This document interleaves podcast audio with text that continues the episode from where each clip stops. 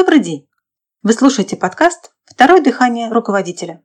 Это подкаст для владельцев бизнеса и руководителей, которые хотят получать больше результатов от своих сотрудников. С вами Елена Бояркина, и сегодня мы поговорим о том, что отбирает у вас массу энергии и ресурсов. Вы когда-нибудь играли в футбол? Или баскетбол? Или волейбол? Вы сможете играть, если вам не будут давать мяч? Это довольно трудно, правда? Кем вы станете, если вы пришли играть, но так не смогли выпросить мяч и получить возможность показать себя, свои способности и силы? Правильно. Вы станете зрителем. Либо уйдете из этой игры или из этой команды. А если тренер этой команды всегда делает все за других, он научит чему-нибудь своих подопечных? А как в бизнесе? Во что люди играют в бизнесе? Люди в бизнесе играют в игру. Как сделать так, чтобы то, что раньше не получалось, получилось? Когда получается, это здорово, и бизнес растет. Есть разные люди по отношению к игре, к игре в результаты. В нашей технологии они называются игрок, жертва и зритель. Игрок хочет получать деньги, поддержку и внимание за то, с чем он справился. Он произвел что-то нужное для других и готов получить за это обмен. Обмен. Вот что для него важно. Для него это здорово. Ему нужна игра и наличие барьеров, чтобы он мог с ними справляться. Давайте еще раз посмотрим на это. Игроку необходимо наличие того, с чем нужно справиться. Ему нужна трудная задача. Что-то, что получается не сразу. Иначе ему не интересно. Жертве хочется получать внимание и деньги ни за что. Вернее, за то, что она создала вам проблемы, с которыми вы мучились то есть за то, что вы тоже стали жертвой. Жертва считает, что все и так ей должны. У нее самая тяжелая судьба, и все плохое она берет на себя. Зритель хочет делать только то, что он уже умеет делать хорошо.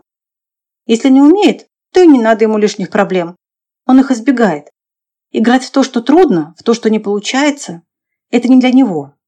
В этой игре он зритель. Давайте рассмотрим это на примере. Вот ситуация. У компании появляется новый конкурент. Компания конкурента объективно сильнее, и есть угроза захвата рынка сбыта компании. Руководитель собирает команду с целью провести мозговой штурм. Что делать, чтобы сохранить своих клиентов и свой кусок рынка? Игрок принимает задачу как свою собственную.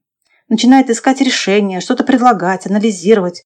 В общем, ищет ответ на вопрос, Жертва может очень умно и аргументированно рассказывать, что сделать ничего нельзя. Это слишком серьезная компания, чтобы с ней конкурировать.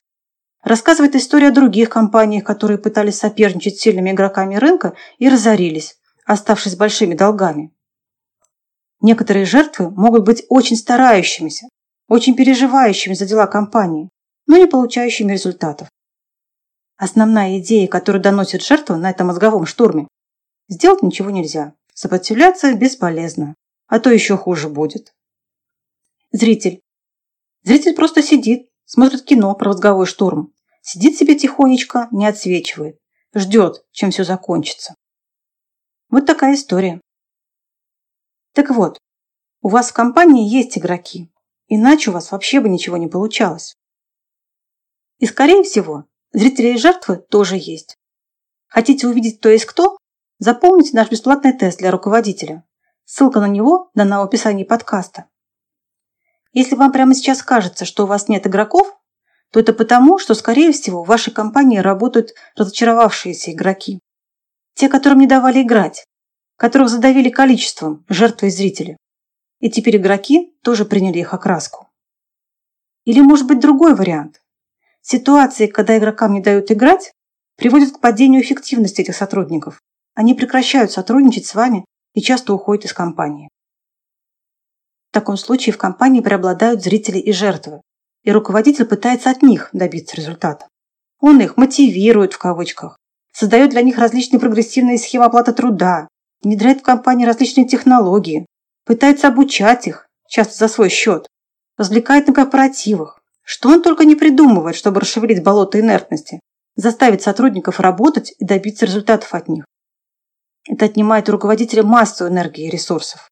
И все это только из-за того, что он не способен работать с игроками. С игроками бывает иногда сложно работать. У них много энергии, решений. У них часто на все своя точка зрения. Они могут казаться обидчивыми и вредными. Но на самом деле игрок либо играет с вами, либо нет. А иногда он может играть и против вас. И вам может показаться, что он создатель проблем для вас. И часто нам проще расстаться с ним, чем найти общий язык. С игроками нужно уметь работать, потому как они больше всех создают решения, энергию и результаты, рост компании и доход. Если вы не умеете работать с игроками, то будете постоянно нянчиться с менее способными и улучшать их. Или хуже того, будете возиться с жертвами, но при этом результатов будет мало, а вы будете выжаты, как лимон. Если игрок больше не хочет играть в вашу игру, не хочет сотрудничать, его нельзя заставить. С ним можно только договориться, восстановить сотрудничество, устранив все разногласия и недопонимания. Пройдите наш тест для руководителя. Вполне вероятно, вы сделали главными людьми в компании жертвы страдальцев не замечаете этого из-за того, что сильно погружены в текучку. И еще один момент. Мне хотелось бы получать от вас обратную связь в отношении подкастов. Вы можете написать комментарий, поставить лайк, подписаться на информирование о новых выпусках подкаста. Также у вас есть возможность написать мне по электронной почте указанной в описании подкаста, и задать свой вопрос. На этом все. Спасибо за внимание и до встречи в следующий четверг на подкасте «Второе дыхание руководителя».